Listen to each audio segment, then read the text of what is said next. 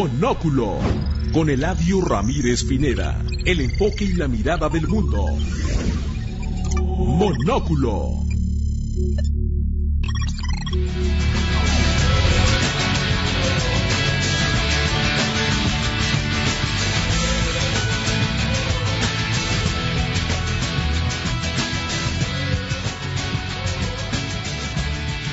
Hola, bienvenidos a Monóculo, un programa para aquellos que deseen aprender más sobre eventos internacionales y relaciones globales. Mi nombre es Eladio Ramírez y conmigo conduce Raúl del Ávila, pero Hanna lo tiene todavía castigado y no ha podido venir el día de hoy. Eh, antes de presentar a los invitados, eh, quiero comentarles que el, el teléfono 5555187760 está abierto para cualquier llamada, sugerencia, comentarios, reclamo, lo que quieran. Hoy tenemos el gusto de contar con la presencia, obviamente, de nuestra líder Jarna Hernández, de una brillante internacionalista, Karen Iniestra, que ya nos platicará sobre su programa Aquí en Confianza y al rato nos dará eh, detalles de cómo escucharla todos los días. Tenemos a Oli Ballesteros, que, ah, digo, perdón, Jaramillo, perdón, son los nervios. Y tenemos a David Rencillas. Aprovecho para saludar a todos. Hola, Hanna. Hola Eladio. Karen, hola, ¿cómo estás? Hola, muy bien, muy contenta. Saludo a todos los que nos escuchan. Muy, muy feliz de estar con ustedes. O Oli. Hola, ¿qué tal? Buenas tardes. Gracias por la invitación y saludos a tu auditorio. Y bueno, y David, que además llegó tarde. Hola a todos, bienvenidos a Monóculo. En la agenda del día de hoy vamos a platicar sobre el Día Internacional de la Mujer. El próximo 8 de marzo se celebra el Día Internacional de la Mujer tras ser institucionalizado en 1975 por la ONU. La conmemoración es un buen motivo para recordar el camino emprendido por el feminismo para obtener la igualdad.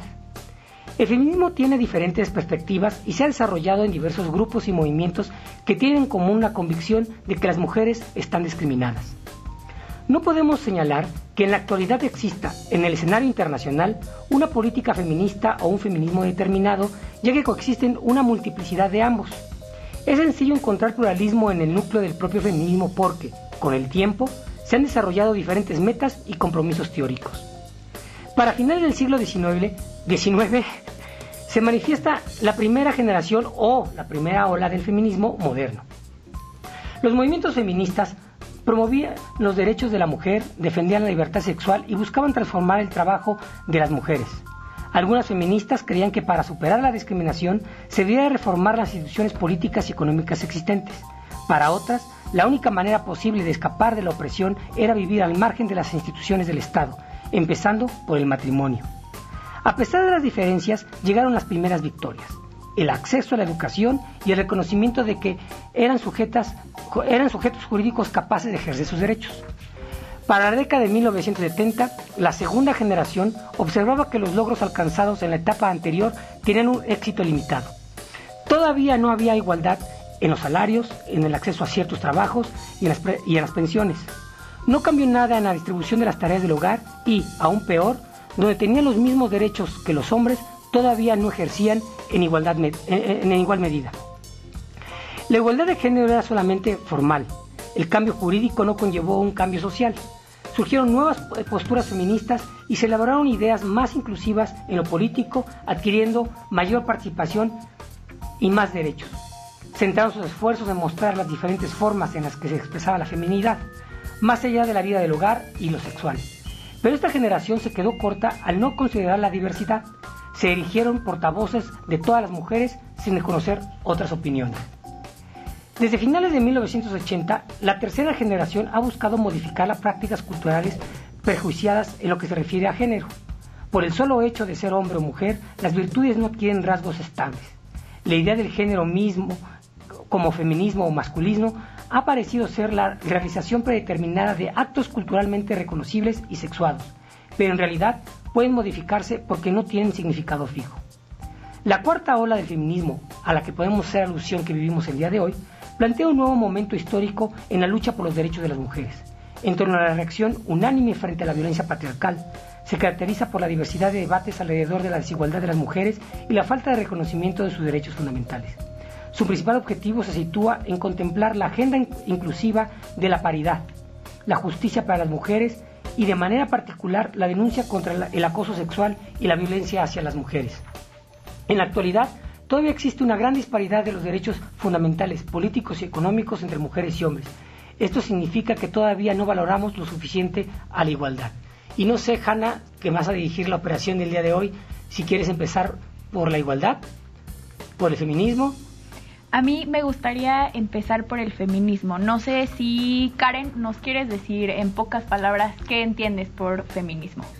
Sí, creo que como bien lo decía Eladio, el movimiento feminista eh, no empezó ayer, eh, ha tenido muchas olas, muchas intenciones, muchos cambios y creo que hay muchos tipos de feminismo como el radical, el liberal, el interseccional que creo que sería importante definirlos, también eh, identificar la diferencia entre igualdad, equidad, sexo, género, en fin. Pero bueno, hay muchas definiciones de feminismo. Feminista es una persona que cree en la equidad en la vida social, política y económica de los sexos, pero para mí mi propia definición del feminismo es una mujer o un hombre que acepta, que creo que es el primer paso, que sí hay un problema con el género como tal, como está hoy, pues, y que está dispuesto a cambiar para que se solucione y hacerlo mejor. Esa es mi definición. Entonces, de acuerdo a lo que nos comentas, un hombre también puede ser feminista. Sí, y, por eso me gusta que el foro de hoy sea mixto, porque creo que es importante que cada vez estemos más involucrados. Eh, no sé, ¿tú qué opinas, David? Tal vez con este tipo de, temas o de mesas puedas llegarte a sentir incómodo, pero no debería de ser así para nada, porque el movimiento feminista eh, también libera a los hombres, ¿no? Creo que esta jaula y estos estereotipos de género al final son perjudiciales tanto para hombres como para mujeres. Sí, yo estoy muy de acuerdo, sobre todo esta idea de, del hombre homogéneo, ¿no? Que tiene que ser un hombre eh, pues heterosexual, masculino, occidentalizado. Mm. Y pues a fin de cuentas eso es una jaula también para, para los hombres, ¿no? Claro. Y hacer también eh, énfasis en que hay una diferencia entre la igualdad y la equidad, que los hombres y las mujeres nunca vamos a ser iguales porque tenemos hormonas diferentes, órganos sexuales diferentes eh, y diferentes capacidades biológicas. Los hombres tienen testosterona, son físicamente más fuertes que las mujeres, pero eso no significa, eh, Hanna, que merezcamos la equidad, es decir, las mismas oportunidades para convertirnos en lo que deseemos. Y creo que justo estás mencionando un tema importante, o sea, sí existe una diferencia entre los sexos, eh, pero en tema de género, las, estas diferencias no son biológicas, son socialmente construidas. No sé si Oli nos quieras platicar un poquito más de este tema. Sí, claro, bueno, creo que eh, es indispensable que los hombres, bueno, por eh, historia o por tradición, los hombres se creen menos se creen débiles si muestran sus sentimientos o bien se creen este menos. Y es cuando entra esa discrepancia entre, ay, no quiero ser una mujer, y es cuando empiezan esos este, posibles, no, violaciones, pero sí hacernos menos. Cosa que eh, creo que en esta cuarta generación hemos este, ido rompiendo poco a poco para que ellos también se sientan y también tengan ese derecho de transmitir sus sentimientos. ¿no? Que no es una eh, delimitante, que todos tenemos las mismas posibilidades, capacidades, claro, diferentes, este, bueno, eh, por organismo hombre-mujer, sí diferencias, pero en capacidad es la misma. Entonces creo que esta parte este, que comentan sobre lo importante que es que los hombres entren dentro de esta igualdad, que se sumen, no los va a hacer menos, sino al contrario, vamos a sumar y vamos a empezar a hacer que las cosas se cumplan sin duda. Y ya tocando este tema de la palabra género, eh, no sé si David nos quieres platicar un poco la diferencia entre el sexo y el género. Sí, por supuesto. Esto es, creo, esencial, sobre todo en los acercamientos pues más modernos a las relaciones internacionales, acercamientos de género. Y es que el sexo es pues la propiedad biológica de cada ser humano. Tú naces quizás con un, dos cromosomas X o un cromosoma X y un cromosoma Y y eso pues define tu sexo biológico. Pero por otro lado, el género, de acuerdo con Nancy Sison y Spike Peterson, son comportamientos socialmente eh, aprendidos, actividades repetidas y expectativas idealizadas que se asocian y permiten distinguir los papeles de género para lo femenino y lo masculino. ¿Esto qué quiere decir? Son conductas que se van reforzando a lo largo de la historia a través de las distintas eh, conductas sociales que desarrollamos y que se le asigna un rol muy específico a los distintos géneros. Exacto. Entonces, estos constructos de género determinan, pues, en, en, el ámbito social, cómo debemos ser, cómo debemos actuar, cómo debemos de sentir. Y el problema es que nos encasillan en dos géneros solamente, ¿no? Hombres eh, y mujeres. Eh, no sé si Karen, tú nos quieras platicar un poquito cómo has vivido tú el ser eh, género femenino y cuáles son las diferencias que has sentido a comparación con el género masculino.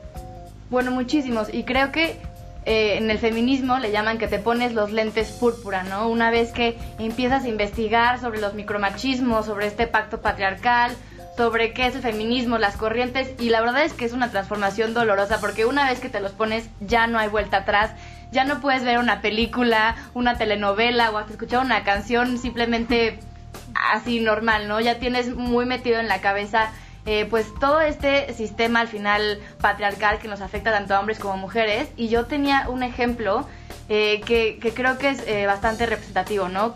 Un micromachismo importante es el tema de la vestimenta, ¿no? Si una mujer, por ejemplo, empresaria o una maestra se viste demasiado femenina, entonces probablemente pues no va a ser tomada en serio o mínimo eso ella piensa. ¿No? Y la triste verdad es que cuando se trata de la apariencia, pues sí partimos de los hombres como el estándar o como la norma. Entonces, y también pienso, si un hombre tiene una reunión importante del trabajo, creo que jamás se va a preocupar por verse demasiado masculino. Y hablando también de la vestimenta, creo que podemos vincularlo con un tema de violencia de género, ¿no? Porque eh, seguramente las mujeres que nos están escuchando, antes de salir de su casa, piensan tres veces qué se van a poner por miedo a que vayan a ser eh, violadas o acosadas, o no vaya a ser que tu falda muy corta o tu escote muy pronunciado vaya a invitar a un hombre a faltarte al respeto, ¿no? Entonces, creo que son algunos ejemplos muy pequeños de la vida cotidiana que nos demuestran cómo eh, pues los estereotipos de género sí nos encasillan y nos afectan tanto en tema eh, laboral, profesional, académico y también en temas de violencia de género. Monóculo. El día de hoy estamos platicando del 8 de marzo, el Día Internacional de la Mujer. Y bueno, hace unos minutos Karen nos estaba platicando un poco sobre eh, su experiencia como mujer, cómo es diferente de la de un hombre. Y en este tema me gustaría empezar a hablar sobre la brecha de género. La brecha de género es una forma de representar la disparidad entre hombres y mujeres en cuanto a derechos, recursos y oportunidades. Estas diferencias se pueden cuantificar con indicadores concretos para calcular la brecha de género en un ámbito específico. Una de las fuentes de información más completa sobre la brecha de género en el mundo es el informe anual de la brecha global de género, un informe anual del Foro Económico Mundial que calcula la brecha de género en 153 países, atendiendo cuatro áreas, economía, educación, salud y política. Eh, en los 14 años que lleva publicándose la brecha de género, se ha reducido progresivamente. Sin embargo, los últimos datos indican un retroceso en el área económica. Pero bueno, dentro de los resultados de este informe en 2020, eh, podemos eh, destacar que la brecha política eh, es la brecha con mayor disparidad de género. Es decir, a pesar de que esta dimensión ha mejorado en este año, solo 24.7% de la, de la brecha global de empoderamiento político se ha cerrado en 2020. Ningún país ha cerrado completamente esta brecha y a nivel mundial se necesitarían aproximadamente 95 años para alcanzarla. ¿Qué nos puedes platicar, eh, Karen, sobre las mujeres en la política y este, este brecha? Sí, es un tema muy interesante.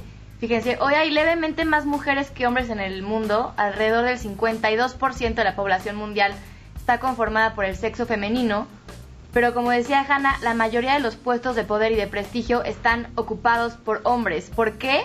No es porque a las mujeres no nos interesen estos puestos, porque por nacimiento o por genes no estemos interesados en la política, es porque el camino y el terreno es mucho más complicado para nosotros. Por eso estaría bueno que Oli o David nos explicaran sobre cuál es la importancia de las eh, cuotas de género y cómo pueden ayudar a romper los techos de cristal pero bueno, como decía Hanna, yo les quiero dar una cifra. Las, solamente 22 países del mundo tienen jefas de Estado mujeres. y únicamente el 24.9% de los parlamentos nacionales son mujeres. Y aquí me gustaría citar a Ruth Bader, que ella decía que cuando en ocasiones le preguntan que cuándo habrá suficientes mujeres magistradas en la Corte Suprema de Estados Unidos, ella contestaba cuando haya nueve, es decir, cuando todas las magistradas sean mujeres y las personas quedaban impactadas, ¿no? Pero bueno, en muchas ocasiones ha habido nueve hombres y nunca nadie lo ha cuestionado o nunca se ha impactado. Entonces, cuando esto se normalice, creo que hemos llegado al punto que, queremos. Y, y bueno, así en sentido literal, pues los hombres gobiernan el mundo y esto también lo decía Oli, tenía sentido hace miles de años, donde la fuerza física pues sí era el atributo más importante para la supervivencia. La persona físicamente más fuerte era la que más probabilidades tenía de liderar un grupo, pero hoy vivimos en un mundo creo que un poquito diferente, donde la persona más probable de liderar no es la físicamente más fuerte, sino la más creativa, la más inteligente, la más resiliente, la más innovadora, y no hay hormonas para esos atributos. Entonces, un hombre tiene tanta probabilidad como la de una mujer de ser inteligente, de ser sensible, creativo e innovador. Hemos evolucionado, aunque parezca que pues todavía nuestras ideas de género no lo han hecho del todo. Bueno, eh, aunado a lo que tú dices, este, creo que la, eh, el tener esta igualdad en los congresos y tanto en los gobiernos es muy es indispensable, porque primero es también enseñar a nuestros legisladores lo que la importancia del feminismo que el pone, hacer políticas públicas para beneficiarnos, eh, como lo decíamos al inicio del programa, es, un, es para todos, o sea, hombres y mujeres, primero. En segunda, eh, eh, me parece que todos creen que el feminismo o los derechos de las mujeres ya están reconocidos, este, pero la lucha para mantenerlos es mucho más grande. Este, existen muchas, muchas mujeres, como tú lo acabas de mencionar, en el poder a nivel internacional, incluso aquí en México, este, ya ocupando escaños relevantes. Pero eso no quiere decir que estén este, representándonos al sector femenino. O sea, ¿por qué? Porque ellas eh, pueden tener, eh, bueno, pueden darle privilegios reales a su clase social, no realmente a, a, a decir, vamos a hacer una política este, inteligente para todas las mujeres. No, realmente en lo que se ha logrado en lo que va de esta legislatura, de la 64 legislatura, en ambas cámaras, si bien se han aprobado este, algunas eh, eh, políticas este, en favor de las mujeres, pero todavía nos falta muchísimo por, por avanzar. Tanto más protección para, bueno, regresar a los refugios, ¿no? Para seguir protegiendo a las mujeres, seguir dándoles más posibilidades en cuestión de un apoyo como lo eran las estancias infantiles, eh, apoyos que necesitamos para seguir abonando a una economía, hacerla más, este, eh, eh, llegar a la igualdad sustantiva que es tan necesaria para construir un mejor México o un mejor país o un mejor mundo, como sea, ¿no? Creo que es por ahí. Sí, Oli, justamente. Y ahorita que tocabas el tema económico, bueno, también está esta brecha económica, ¿no? Así como la política. Y esta brecha, según el informe, necesitaría 257 años más para lograr cerrarse por completo, teniendo en cuenta que hay más mujeres adultas en el mercado laboral eh, que hombres pero en realidad, eh, bueno, no en el mercado laboral, perdón, sino hay más mujeres en el mundo que hombres, pero en el mercado laboral hay 78% de hombres de los que existen en el mundo, mientras que solo 40% de las mujeres eh, están ahí.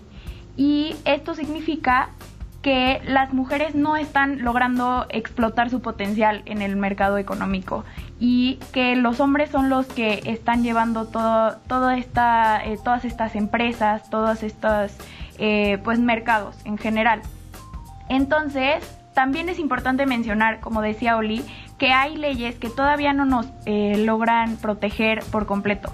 La mujer tiene que pedir en permiso en algunos países a su papá, a su hermano, a su marido para abrir una cuenta corriente. En otras legislaciones incluso pueden eh, restringir su capacidad de heredar tierras o pedir préstamos. Entonces, esta falta de acceso igualitario a las finanzas es una barrera para salir de la pobreza en la que se encuentran muchas mujeres e impide que tengan plena autonomía para tomar decisiones sobre sus propias vidas.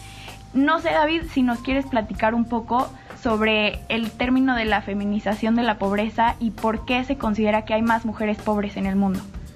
Ah, por supuesto. Eh, antes de entrar específicamente a la parte económica y de género, creo que es importante aclarar que hay un tema que se le llama el análisis interseccional, que tiene un nombre muy complejo para decir básicamente que eh, todas las desigualdades se interseccionan para generar distintas situaciones en la sociedad.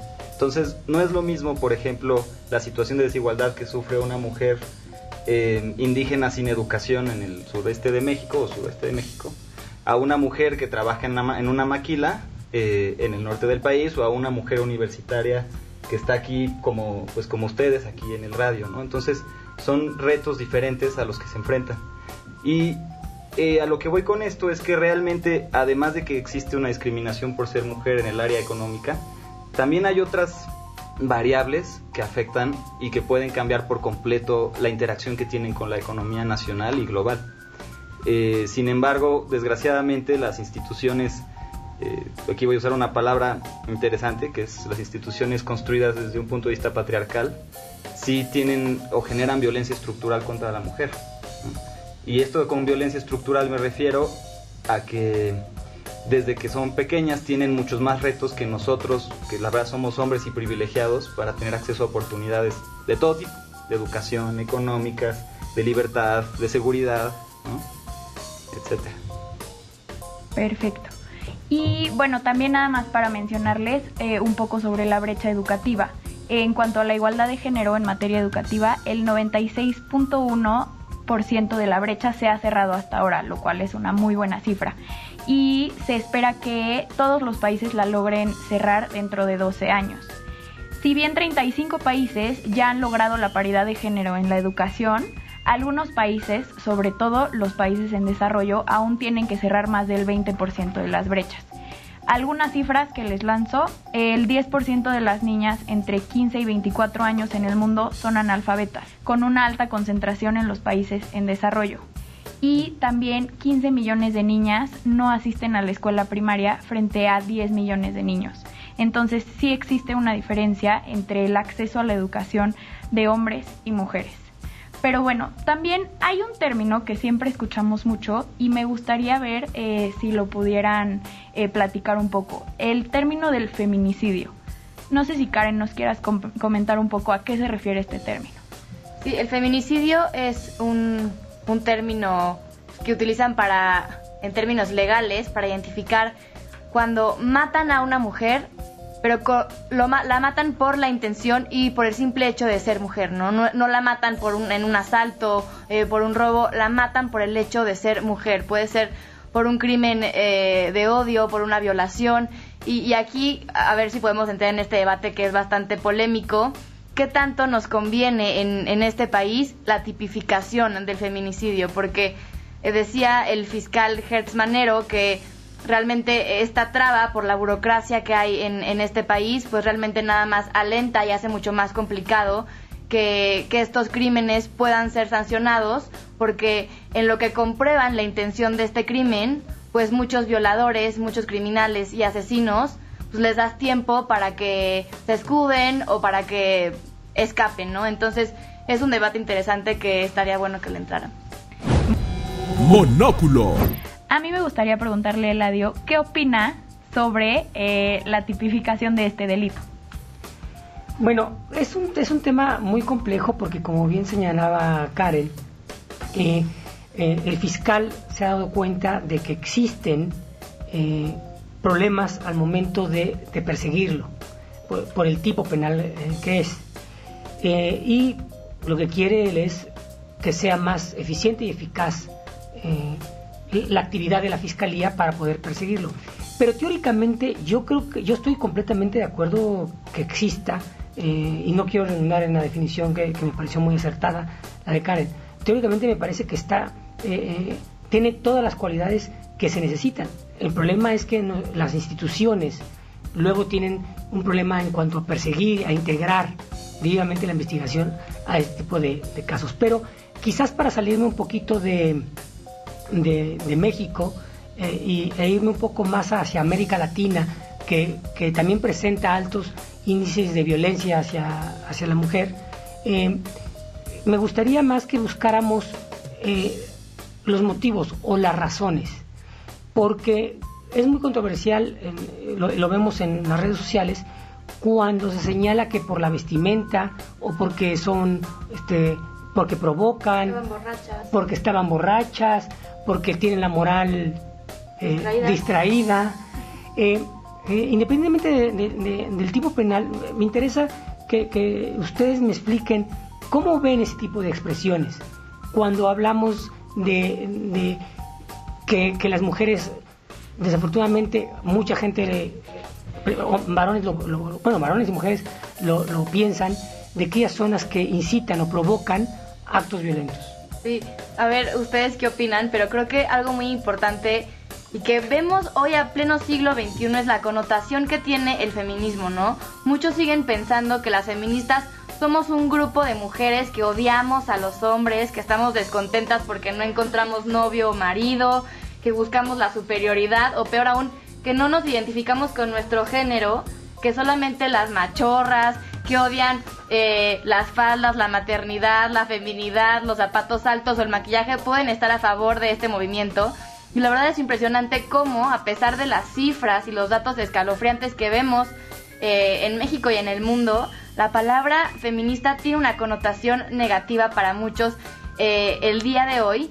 Y, y, bueno, algo que hay que tener muy claro es que también lo mencionamos, algo que es evidente para nosotros no significa que sea algo obvio para los demás. Es muy común escuchar que las feministas de hoy ya no son como las de antes, ¿no? Que en otros tiempos ahí sí luchaban por cosas importantes, como para poder votar, estudiar o manejar. En cambio que hoy, pues el movimiento feminista ya se convirtió en un grupo de, de mujeres revoltosas que nada les parece y que apelan a la generación de cristal donde cualquier actitud de los hombres ya la catalogamos como machista o misógina. Y la verdad es que no sé qué opinan ustedes, pero creo que es una muy buena señal porque significa que cada vez toleramos menos eh, los micromachismos, el pacto patriarcal y pues significa que este movimiento sí está avanzando y está dando frutos, que cada vez le creemos eh, más a la víctima y, creo que es algo importante.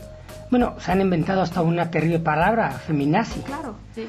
Eh, y, en esto yo, a mí me gustaría un poquito, sin tratar de salirme del, tema, me parece que hay un problema de tolerancia en cuanto a la forma de expresarnos sin tratar de, irme muy lejos, creo que este tipo de expresiones o estas palabras que han inventado van relacionadas directamente con la tolerancia. ¿Qué tanto eh, y, cómo pesa la idea de tolerancia en cuanto a la concepción de feminismo, Hanna? Mira, la, la tolerancia creo que es parte clave del feminismo, porque como decía Karen, hay muchos mitos detrás de la palabra feminismo y detrás del concepto en general y el movimiento. ¿no? Entonces, lo que está buscando este movimiento en realidad es que termine esta violencia de género. Entonces, es tolerancia cero en contra de esta violencia. No se trata de una tolerancia cero en contra de los hombres.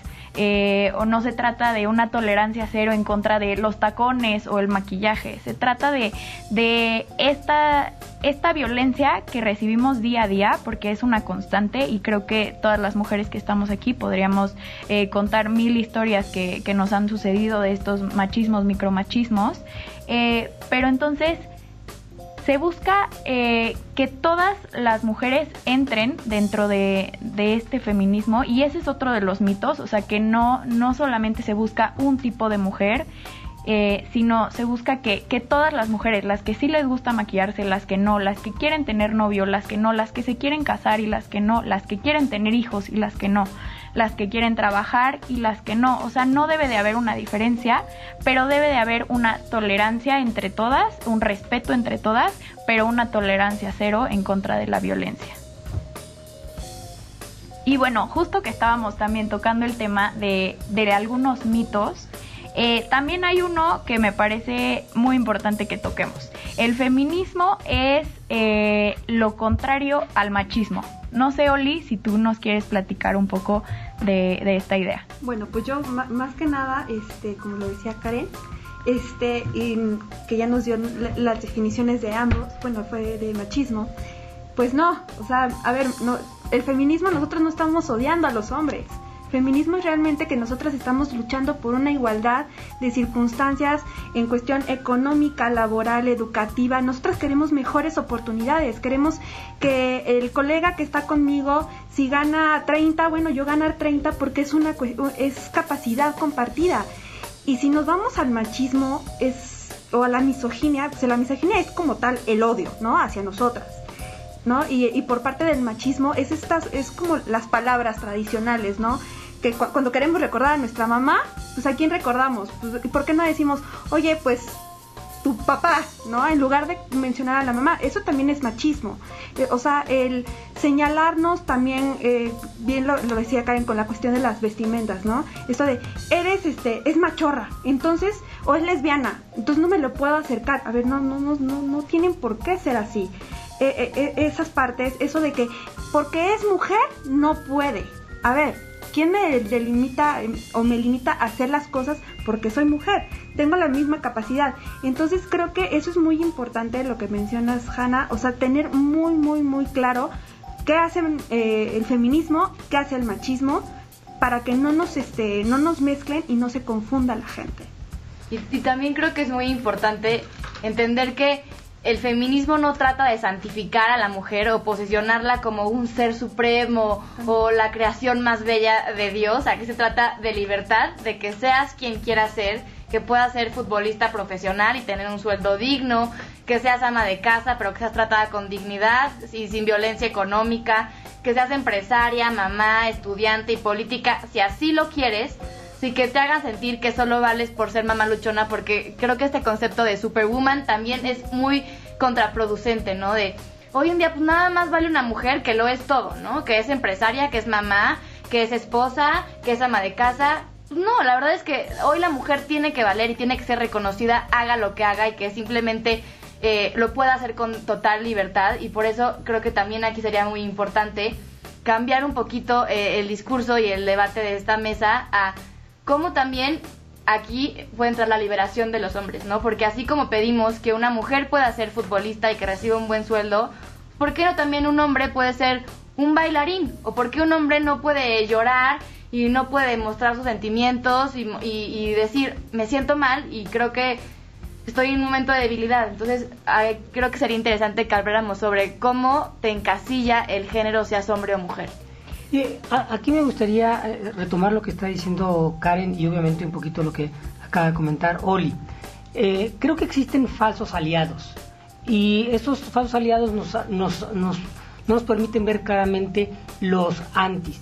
Todo movimiento social, y eh, en este caso el feminismo no se excluye, tiene conductas que son leídas o interpretadas de una forma errónea. Y aquí me gustaría, aunque eh, no, quiero que volvamos a redefinir, que ya se hizo, lo, hizo Karen de manera muy, muy adecuada, eh, redefinir lo que es feminismo. Me gustaría que tratemos de explicar lo que no es el feminismo. Porque como bien acaba de decir eh, Karen, que quieras tú ser, no sé, ama de casa, no significa que no puedas ser feminista. Que que tú no quieras ser una CEO en una empresa no significa que tú quieras este que no estés en contra del aborto exacto que no estés en contra del aborto entonces me gustaría que, que, empezáramos a, poner ejemplos de cuáles son esos falsos aliados o esas confusiones que llegamos a tener cuando no interpretamos bien un movimiento, cuando no interpretamos bien el pensamiento o la bandera que estamos ondeando.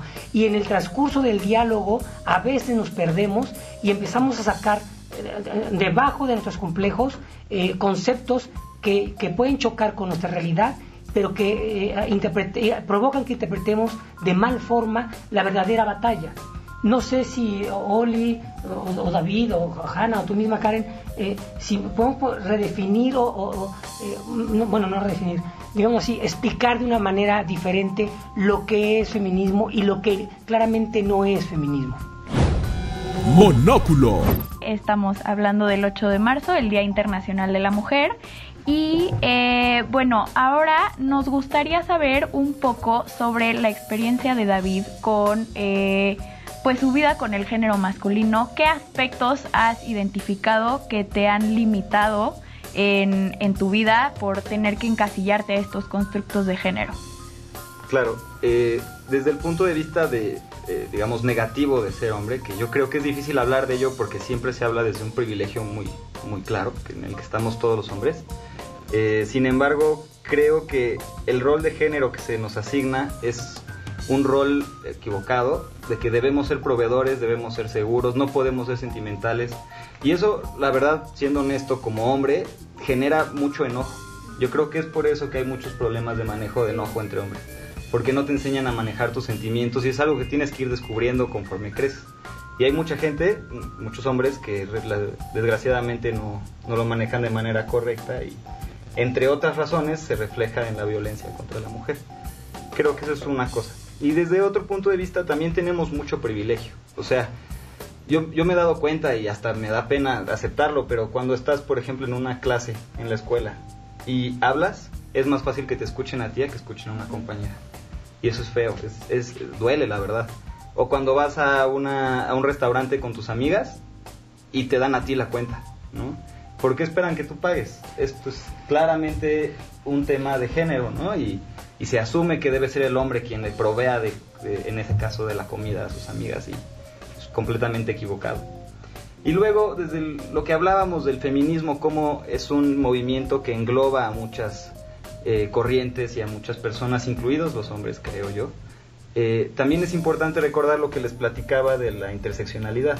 O sea, si bien las necesidades de, de una mujer pakistaní, por ejemplo, que es muy religiosa en, en, en, Pakistán, son muy diferentes a las necesidades de una mujer trabajadora y corporativa estadounidense, las dos son parte del feminismo, las dos han sufrido desigualdad y las dos se enfrentan a grandes retos estructurales e inmediatos a su propio crecimiento eh, personal y, social. Muchas gracias, David. Y en ese ejemplo que nos comentabas del restaurante, creo que los hombres claramente sufren esta parte de que, de que les llevan la cuenta, ¿no?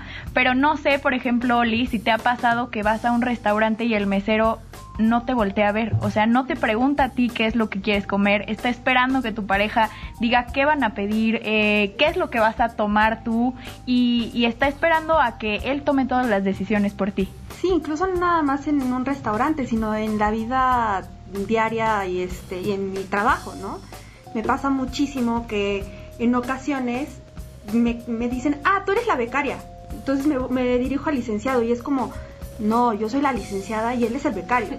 Entonces es ese tipo de cosas y también en cursos, ¿no? Que es como, ay, sí, pero tú eres pasante o qué estás estudiando. Y es como, no, o sea, o también que te ven joven, te, ven joven y te ven mujer y, y te hacen también menos. Entonces, son varias cosas porque a un, a un, chavo lo ven joven y es como que, ay, qué bueno, es simpático y tiene un gran este futuro. Y nosotras es como que, híjole, pues a ver si no se casa o a ver, o, o también pasa mucho en las escuelas de que, ay, tiene 17 años, pues vamos a ver si termina una carrera o queda embarazada. Sí, o si llega a un puesto importante no, pues seguro le gustaba al jefe. Ah, claro. O ahí empiezan a meterse temas. Sí, es como, ¿cómo llegó a ese puesto? Pues no sé qué debió de haber hecho para llegar a ese puesto. Entonces, este, esa brecha es muy fuerte y creo que todas las hemos vivido en todas partes. O sea, lo, no hay un, este, un lugar exacto donde digas, ah, nada más aquí, no, es en todas partes, en un restaurante, en el trabajo, en la escuela, hasta en nuestras propias familias, ¿no? Esta parte de que, ay, hijita, sírvele de comer a tu hermano. A ver, no, pues que se sirva a él, ¿no? Estas partes que hay que ir terminando y ir rompiendo para que las próximas generaciones no estén condicionadas a un solo patrón de lo que tiene que hacer la mujer o qué tiene que hacer el, hombre, ¿no? Al inicio del programa mencionaba Karen esta parte de que hay la niña rosa, eh, la niña de rosa y el niño de azul el niño como papá inteligente y, la niña bonita. Y la niña jugando a lavar los trastes y el papá jugando al doctor, ¿no? Exacto. El género nos encasilla a todos y creo que una piedra muy fuerte que cargan los hombres es que vinculan su masculinidad siempre con el éxito y con el dinero. Y eso es algo muy, muy fuerte y una piedra muy grande que cargan. Y por otra parte, las mujeres creo que cargan la piedra con el matrimonio, por ejemplo, ¿no? Si a los 30, 35 años no consigues un marido y no te casas, ya también fracasaste en la vida. Entonces, creo que estos estereotipos de género al final nos hacen mucho daño y, como decía David, en, temas emocionales a los hombres, de enseñarles a tenerle miedo al miedo, a la vulnerabilidad, a la debilidad, es algo terrible que ha traído consecuencias eh, emocionales y psicológicas muy fuertes en, en México y en el mundo. Y, y, sí, yo, yo me acuerdo, y, a veces lo hacemos más complicado de lo que es, ¿no? Por ejemplo, en mi casa, mi mamá decía, no, es que que se vaya adelante tu hermano porque él es más grande. No, ¿por qué? Que se vaya adelante el que llegue primero al, a la camioneta, ¿no? O es que no, pues, a ver, las mujeres, las feministas de ahora ya no quieren que los hombres paguen la cuenta, entonces que la paguen siempre ellas, pues no, que pague el que tiene más eh, capacidad económica de pagar en ese momento, ¿no? O dividirlo entre dos, en fin, creo que no es una pelea entre hombres ni mujeres, tenemos claro que el género nos afecta a los dos y nos encasilla en una jaula muy pequeña que nos limita de lo que verdaderamente queremos ser y no debemos de ser. Y me encanta lo que mencionas, porque también existe un mito de eh, algunos hombres que dicen, no, no, creo que no, yo no soy machista porque yo tengo mamá, tengo una hermana, te quiero mucho a mi prima, ¿no? Y y pues, o sea, también podemos decir, muchas veces las personas que terminan violentando a, sus parejas, que es un, una gran, eh, o sea, sucede mucho, sobre todo creo que una de cada tres mujeres eh, ha sufrido violencia por parte de su pareja, pues todas esas personas tienen madres, ¿no? O sea, porque todos nacimos de una mamá. Eh, y todos somos machistas, queramos o no, porque crecimos en una sociedad machista y tenemos que ir deconstruyéndonos. O sea, esto es parte importante de, este movimiento feminista. O sea, no, no, no buscamos que los hombres sean perfectos, ni buscamos que las mujeres sean perfectas. Todos crecimos con ciertas ideas que seguramente nos están eh, afectando en nuestro día a día y que nos meten eh, estas ideas machistas pero hay que deconstruirnos, hay que empezar a identificarlas y hay que ir cambiando y reconociendo estos machismos. ¿Tú qué opinas, David? Eh, sí, no, yo a lo que estás diciendo me gustaría agregar que para todos los hombres que nos escuchan, creo que tenemos nosotros que ser conscientes de que muchos de estos micromachismos, e incluso ni siquiera tan micro, que ya tenemos bien metidos en la cabeza, tenemos que darnos cuenta de que es violencia y una violencia muy grave, pues a otros seres humanos que tienen los mismos derechos que nosotros. Y el chiste no es tratar de nunca hacer nada porque siempre vamos a, nosotros siempre somos susceptibles a llevar a cabo alguna acción violenta contra las mujeres. Y de hecho, en general una acción violenta. Creo que lo importante es que estemos abiertos al diálogo, que tengamos una escucha activa con nuestras compañeras, con nuestras conciudadanas, nuestras parejas, y sobre todo evitar mucho lo que le llaman el mansplaining, que es yo sé más que tú. ¿Por qué? Pues nada más porque soy hombre. Eso es algo que no se puede tener tenemos que escucharlas y hacer un gran esfuerzo por cambiar. Y además del mansplaining, ¿sabes qué otro micromachismo a mí de verdad que me calen los huesos? Eh, yo veo mujeres que presumen, no, ay no, es que mi esposo, mi novio, mi marido me ayuda con las labores del hogar. O sea, lava los platos y le cambia los pañales al bebé. ¿Cómo? Porque pues, no te está ayudando, está haciendo lo que tiene que hacer porque es un trabajo dividido, no te está haciendo ningún favor. Y aquí otro dato importante es que en términos de tiempo, las mujeres dedican a estas tareas domésticas un promedio de cuatro horas diarias, mientras que los hombres hacen una hora y media. Y obviamente eh, esto los hombres ven, pues es que lo que tiene que hacer, o sea, no, ¿por qué le tendría que pagar o reconocer o remunerar que limpie la casa cuando pues, es mujer y lo tiene que hacer? Y en cambio, la mujer sí le agradece al hombre de ayudarle a recoger el plato de la mesa. Y ahí es otro ejemplo que es importante reconocer. Y también identificar que esas desigualdades con la pandemia pues se han eh, extendido, perpetuado. Eh, incluso la ONU ha dicho que habíamos avanzado eh, mucho en, este término, en este tema de, de que habían, eh, calculaban unos 47 millones más de mujeres y niñas que van a caer eh, debajo de la, de la pobreza gracias a la pandemia, ¿no? Entonces hay que empezar a identificar estas, eh, pues estas ideologías, estos actos y empezar a revertirlos. O sea, como decimos, no somos perfectos, simplemente hay que saber y hay que, hay que intentar evitarlos.